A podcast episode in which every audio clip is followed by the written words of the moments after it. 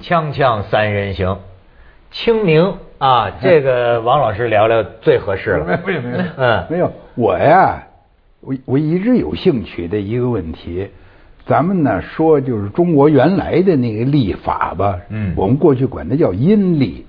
对，或者叫农历，对做农历啊，咱们下边再说。你要阴历呢，意思就是咱们是按照这个月份儿，按照这个月亮的变化，嗯叫盈亏来计算时间的。真正的阴历啊，是这个回历，就是穆斯林的历法，嗯所以他那儿的他那个什么呃宰牲节，呃就是古尔邦节，嗯或者是那个开斋节，它不断的变的。嗯呃，有现在是跑跑到都跑到夏天去了。啊，呃，过去它是冬天，它是为什么按月亮呃它是按月亮，嗯它是每十二个月呢，它都少那么六七天，比这个、嗯嗯嗯比真正应应该的一年少六七天，时间长了，它可不就就就从这儿错到那儿去了。可是中国这个阴历呢，我们光说的是阴历是是不公平的，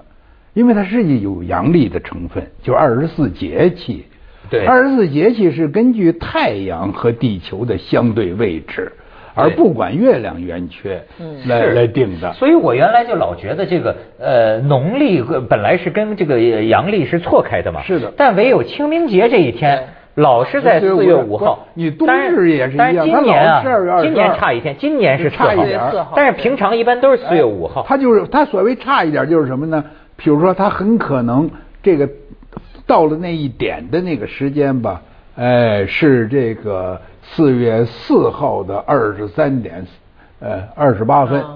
就已经马上要就就要到零点了。嗯嗯你一过那零点，它就还是四月五号，但是因为它这还有分呢点呢，所以它会有上下。最多一天的这个变化，这一天的差别呢，实际上是几分钟的差别。嗯或者十分钟的差别。嗯，不是，我现在不明白的是这个啊，因为我并没有，我也没有认真的进行研究。清明这个词儿啊，它这是是农历的词儿，它是实际上就是和农作物都有关系对。清明完了以后就是谷雨呀、对。是不是？对哎，叫叫做春雨惊春，春惊清清谷谷天清谷天，嗯哎，所以它是它，而且这个词儿特别好，叫清明。对嗯呃，但是我们现在的理解，清明就是就是一个呃扫墓的季节，嗯当然扫墓也很。这也很很有中国人的情谊，对它不仅仅慎终追对远活人有情谊，嗯而且对祖先、对逝者，嗯是吧？这个呃呃充满情谊，嗯呃，但是你看这个古诗，比如说这个最有名的是吧？说清明时节雨纷纷，嗯呃，路上行人欲断魂，那底下他是喝酒去，对对他不是对扫墓去是，他对喝小酒啊，是是是是呃，是。所以本来这是也是一个他可能原来有别的扫对墓了之外的含义。对了对了，嗯嗯呃它本身的含义本来它是一个历法上的一个，对对是对一个呃你要你要说这个季节，当然很可爱，嗯，因为你这个立了春了还相当冷，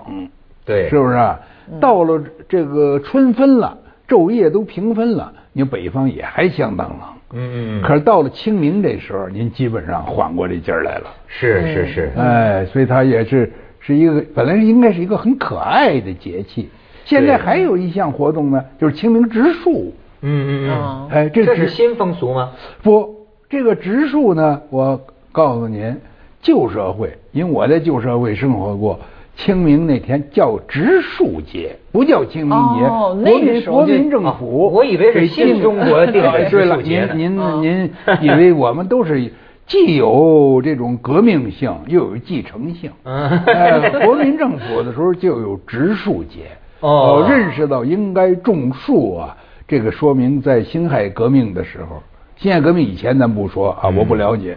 已经有人认识到了，起码孙中山已经认识到了。啊，呃，当然后来呢，就是做的并不好。后来具体身体力行提倡的呢是邓小平，植树节呃，嘛植树，这不它不叫节，没说啊就是到清就是清清明前后，我都清明前后植树。呃，最近不说是中央领导也又都去植树了吗？哎，所以这个但植是树这也是一件好事儿是，，但是种树好啊。嗯嗯但是现在这个扫墓，很多人面临的是无墓可扫啊。有的人还是啊有你你们家还有吗？呃，我有还祖坟恰吗好提前去给我父亲扫了一下墓啊啊，嗯当然不是祖坟，就是我父亲。我父亲就是葬在八宝山的一个，就是他是叫所谓，我到那儿才知道这叫上墙，就是说你是这个墓根本不是在地上，也不是在一个单间儿里边儿，而是在墙上，骨灰盒就是在这骨灰嵌在盒在墙这个墙一块碑，在这个呃有碑文，然后后边是一个骨灰盒。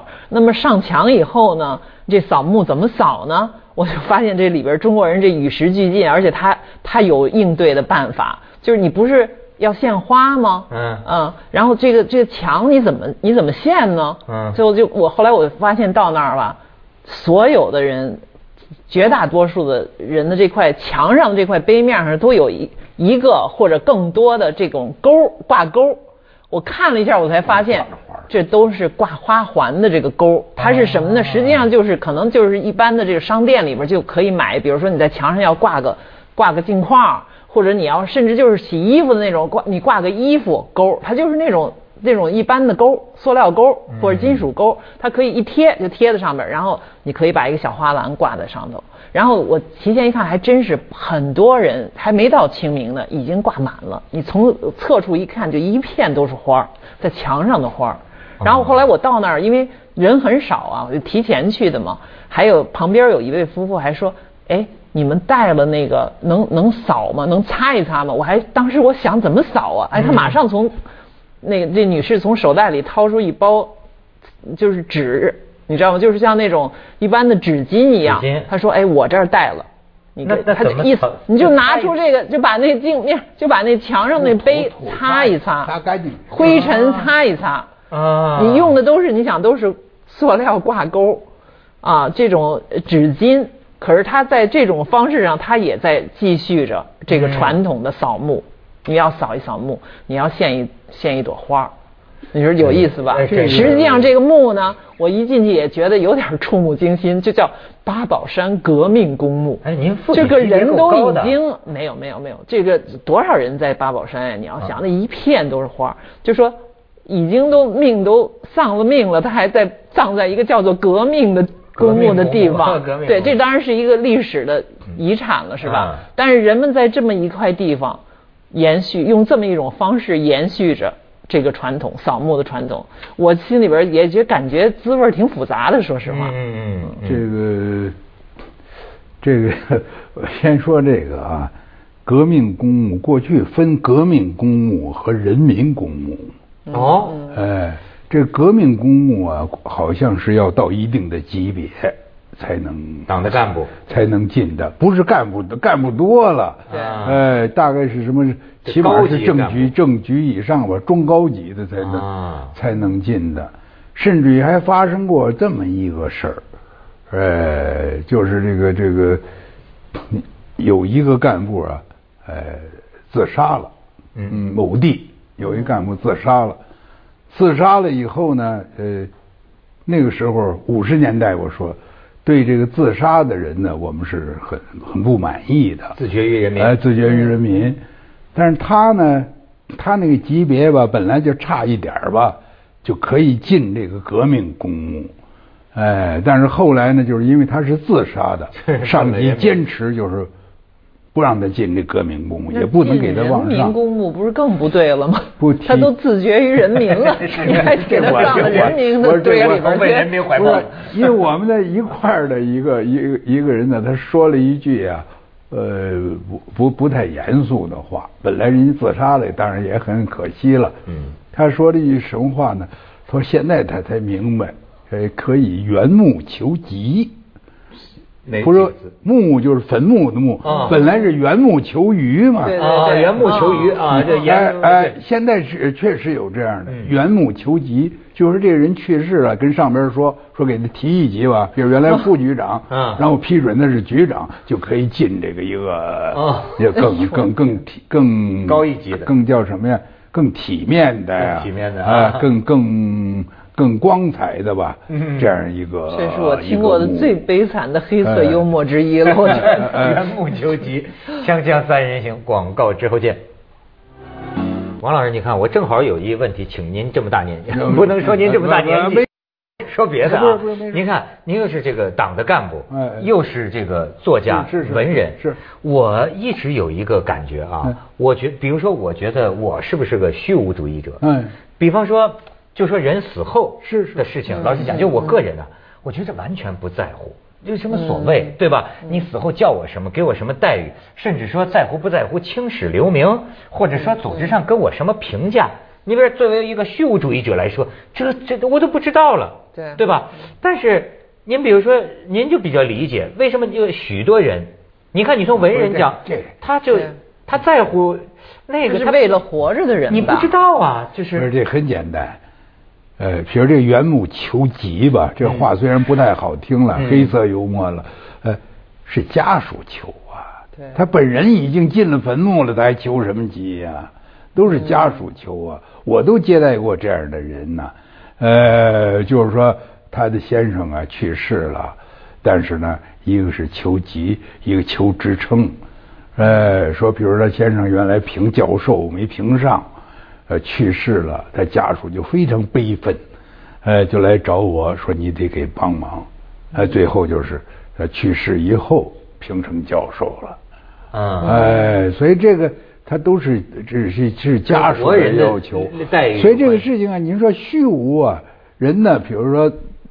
你甭说是已经去世了，他也谈不上虚无了，对呃，就是他一一到了他那个呃比较晚年了，或者得了不治之症了，嗯他产生一个嗨，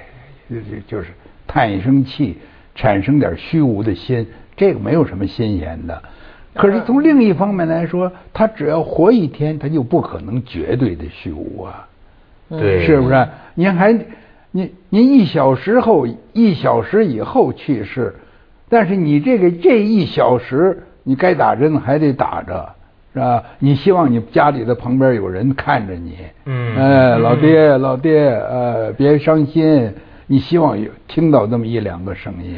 他不可能说哎是是是我既然快去世了，你们全走吧，我跟你们有什么关系？你们提前把我掐死算了，能能可能吗？对该吃这顿饭还得还得吃，这不他是随时随刻的，他得活着只要没死就是活人，他嗯但就是有有活人的待遇，有活人的欲望，有活人的悲哀，也有黄人的计较。原来我以为这个医疗费哈，听说是就是说全世，后来我发现不是中国，是全世界的所有的医疗用费的大头儿，我忘了是百分之八十还是等很高的一个百分比，都用在人死之前的最后抢救几十天或者几天。对上上嗯对，这我们以前还觉得哦，这可能就是比如说中国哈有这个级别的，最后这个这是一种浪费或者不公平。但是后来我发现是国际的，而且你刚才说的这个死后的这个所谓哀荣，嗯这个活着人在意这个也是全世界的。我给你举一个例子，就今年这个奥斯卡，我看到一篇文章就说。因为他每年在都在这个放片儿的时候，都有一段是专门给那些这一年死去的电影明星或者是电影从业人吧，这么一个名单。要上这个名单，其实这一段很短，可能只有几分钟。嗯这个人的名字也许就会出现在银幕上，出现那么一秒钟、两秒钟，根据你的知名度。嗯后来这个人就是主主办这个奥斯卡这个节目人就说，今年这个打来的电话简直就是打破头，不知道有多少人在争取进这个名单。这个人都死了，当然都是他的家属或者他的呃，比如说一起演戏的。老朋友，嗯甚至里面有一些，比如说他不是演员，也不是导演，也不是什么，他就是比如说是一个电影经纪人或者一个广告公司的某个人，但是他觉得他的待遇很重要啊，对我们这些活着的同行都很重要。我们在这个电影工业里的呃地位，就在看他出现没出现，都是这些人在在意，你知道吗？嗯，结果你你你说是，其实这些人都已经死了嘛？当但是然嗯，对，但从是你看啊虚无的角这度个讲，中国文人自古也有这个传统，这是说青史留名。嗯那甚至说，我原来一千年以后，这跟他家属不一定有关系。就就好比说，啊对对就好比说您，比如说，就你会不会关心您百年之后，比如说中国当代文学史嗯会怎么写我？我会反正目前暂时我没 想过这个，呃没讲过啊。但是您说这个计较又是一种什么呢？就是嗯文文文涛，我觉得你不能这么太实的想这件事儿，就是说我一死了，我什么都不知道，因为人其实都是知道我们必然要死，都有一种想要超越这个，你肉体是不可能超越，都知道你肯定要死，但是我能不能在任何其他的形式？比如说，有人信灵魂出窍，他以另外一种方式作为一个人，都是一个信息体嘛。我这一部分肉体枯呃朽腐朽了，但是我的灵魂还存在。这我明白，呃就是说你当的然或者这嗯以你的子女是你的基因的对延伸。我是这个，您一上来先说您有这虚无虚无主义的，虚无主义嗯可是我的体会是这样：凡是一个人说感到自己有虚无感，或者有虚无主义，就说明这人不虚无。哦啊，您真正虚无了，没有虚无感，本来就本来就无嘛，有什么虚无啊？呃也是是您说是不是是的是？的呃，是的正因为你我是想你这一你套对，起码你觉得你对生活中某些事儿是有兴趣的，嗯也可能是对呃情有兴 趣但是，对也另一些可能没对兴趣财有兴趣，对对对对名有兴趣，而而这些有兴趣的东西，你觉得渐渐的离你远了，你才会有虚无感。你要根本对这些东西就丝毫兴趣都没有，您虚无有什么可虚无的呀？压根儿就无嘛，你还虚什那么就无啊？但求速死了。嗯对，哎，是不是有这么点儿 有道理？嗯有有有，呃还有嗯，我是觉得呢，就是说你抓得着的东西，嗯你去在乎它，对这是我可以理解的，对对的。但是那种你抓不着的抓东不西，着东西，他不是。山后中国才其实有讲，中国那是哪哪个人呢？讲究论万事，说大丈夫啊，嗯我考虑的是一万代。对那这这个忽悠大忽悠大 发忽悠大啊发 啊，忽忽忽大发了！我不考虑一时一地，我考虑的是一万代以后对我怎么评价。这我就很难理这解个我很。难理解我也很难理解。就是呃，你不知道 啊，这 反过来说，就是你其实这种虚无是一个最实在的、最在意当下的对人在会意有的当感下觉，因为对你太在意当下了，你觉得那些都是都是假的，只那些都是虚，这是实相。我觉得我能知觉到的，对对是有价值的哎。但你不知觉到的，你在乎它干什而么？且我觉得你要从科学家，你有时候看我前些时候看一本科学，就是这种科普型的这种科学史吧，你要从科学家的角度讲。这你就一万事算什么呀？在整个这个宇宙史上，这都也是是根本毫无意义的，等对于零，等于零。是是是你这时候你就会觉得，就是现在这一点点建都您刚才说的那个也很重要，正因为你的生命是有限的，嗯所以你希望你的生命的这个有限的生命啊，这个一一就是它的内涵上或者外延上稍微延长一点儿。你比如我为什么这个做着什么呃团的工作，共青团的工作，突然宁可自个儿不干了，也得好好写小说呢？嗯我就是想给自个儿的生命留一点痕迹。对。哦还是呃、有为这希个望我为这个我还被人责备，说你要留痕迹，这是个人主义。但是我就是我活这一辈子，我连点痕迹都没有，是不是就更虚无了呢？当然，这个是这那个么你就是希望在人类的共同记忆中留一点儿留点痕痕迹，我觉得有点痕迹。呃，那留如果说我这留点痕迹，你觉得你能相信或能理解我的留痕迹说对你有一定的说服力的话呢？那么我当然希望留好的痕迹啊，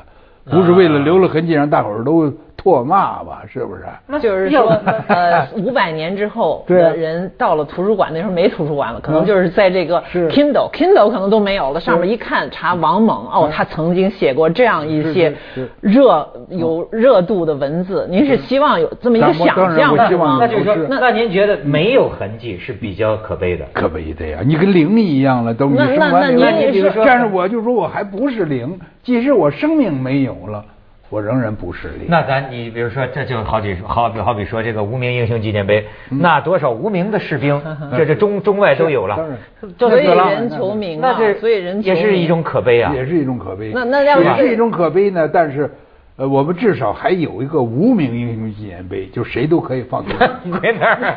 啊对你你希望独一份儿哦行他是他 是。锵锵三人行，广告之后见。这叫雁过留声，人过留名。留名啊，这留个名这是这是很俗的说法，但是说明人同此心，心同可是那彻底这是不是就是中国人的一种这种世俗文化的不彻底呢？你让我想起这个泰戈尔，不是有一本叫《飞鸟集》是吧对？嗯它里边有一首诗，好像就只有两行，就是说啊，天空没有痕迹，但我已飞过。你明白这个意思吗？我知道嗯就是这个鸟儿，它它是飞过，它以为它留下了一个痕迹，实际没有可实际上天空哎这个非常没有美呀、泰戈尔说的非常美，我还喜欢他一个，他就说什么不断的把这这个生命的拿着一个酒杯杯，哎，对对了，对对把生命的酒杯不断的倒满，不断的倒走，再倒上，再倒走，这个看得相当豁达了。嗯对，是，但是他自己的生命生活实际上是一个非常繁忙、不断高产，他他是一个不停的在写作，他不他感断到一种的在游走，起码他对感到一种快乐呀。是我我现在说一个别的话题，就刚才您说这个上墙的问题，我怎么我有一个印象啊？这个上墙也是跟欧洲学的呀。欧洲是有时候把这个把这个，你比如说那那就要个是呃莫斯科的公红路了是吧场上，那红场的背面就是墙啊，啊那都是最大的 VIP 啊，才能往那个墙里头放啊。叫红场，这那那哎，还加是里宁苏联也啊在里头。那您说的还是苏，就是不是一个红场革命那现文在化还叫嘛红场啊，莫斯科还叫红场啊。俄罗现在俄罗斯的那些人都在，那骨灰盒都在俄啊罗斯的也都在，嗯包括约萨约瑟夫·维萨里昂诺维奇·斯大林呢，都在。啊，这上墙是待上遇，墙是待遇啊，而且只有最高级的人物才能上那 个上那个红墙红红场上那个墙，咱红场这一检辈子阅也检阅上墙台啊就是检阅台啊，嗯它前面是检阅的地方，检阅阅兵的地方，那我它后面是是一格一格的呀。那他是不是咱们这边是不是就是从苏联那边我不知道，学来的？我不知道。。呃，苏联是，但是欧洲就西欧有这个吗？西欧这墙我没见有过，有我树我有墙墙我没见过吗？，我见过他的坟墓。那个西欧的坟墓呢，还挺亲和。哎对，反正我一听。接着下来为您播出《西安楼冠文明启示录》。你都人都死了还上墙，首先你这就上墙它有一高低之分。